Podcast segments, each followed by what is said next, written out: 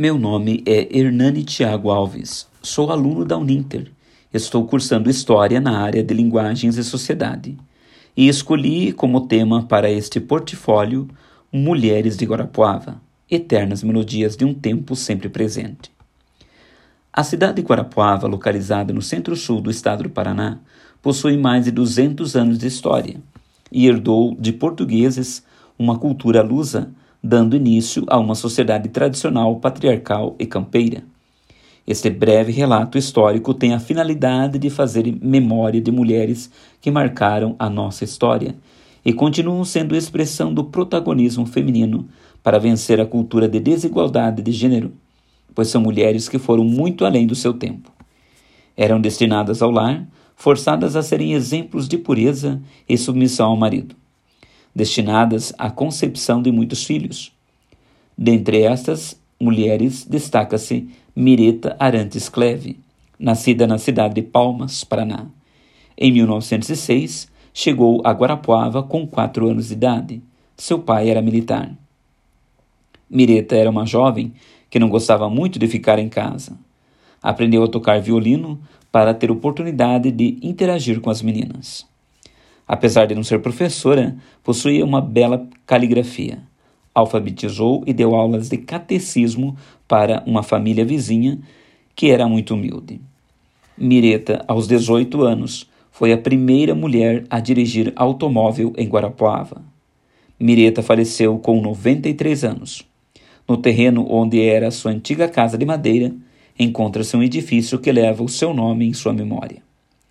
Sem dúvida, Mireta quebrou paradigmas e preconceitos muito fortes em sua época. Infelizmente, a maioria das mulheres motoristas de Guarapuava desconhece a incrível e breve história de Mireta Cleve. Outra ilustre personalidade histórica é Iracema Trinco Ribeiro. Sua antiga casa transformou-se em centro de artes e criatividade, que leva o seu nome em sua homenagem. Além de ser lugar para Preservar o nome da história de Guarapuava é um espaço para fomentar a cultura, espírito inovador e oportunizar encontros com diversos artistas e talentos. Iracema foi uma exímia desenhista e pintora autodidata.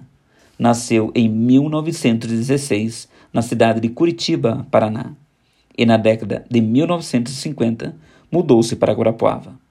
Possui mais mais de 3.500 obras espalhadas não só no Brasil, mas em outros países como Alemanha, Itália, China, Suíça e Estados Unidos, enriquecendo lares, empresas, igrejas e órgãos públicos. No ano de 1997, alcançou singular consagração ao ser empossada numa cadeira de, da Academia de Letras e Artes de Paranapuã, no Rio de Janeiro trouxe grande impacto para a sociedade de sua época, pois foi a primeira professora de pintura na região.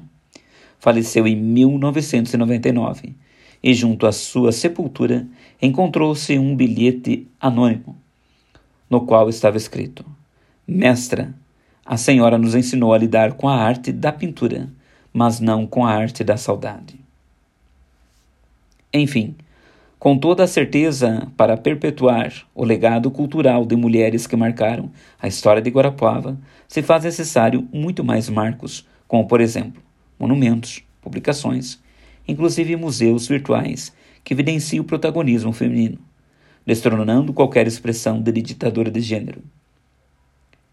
Obrigado a todos que deram ouvidos para o conhecimento de breves biografias de mulheres de Guarapuava. Eternas melodias de um tempo sempre presente.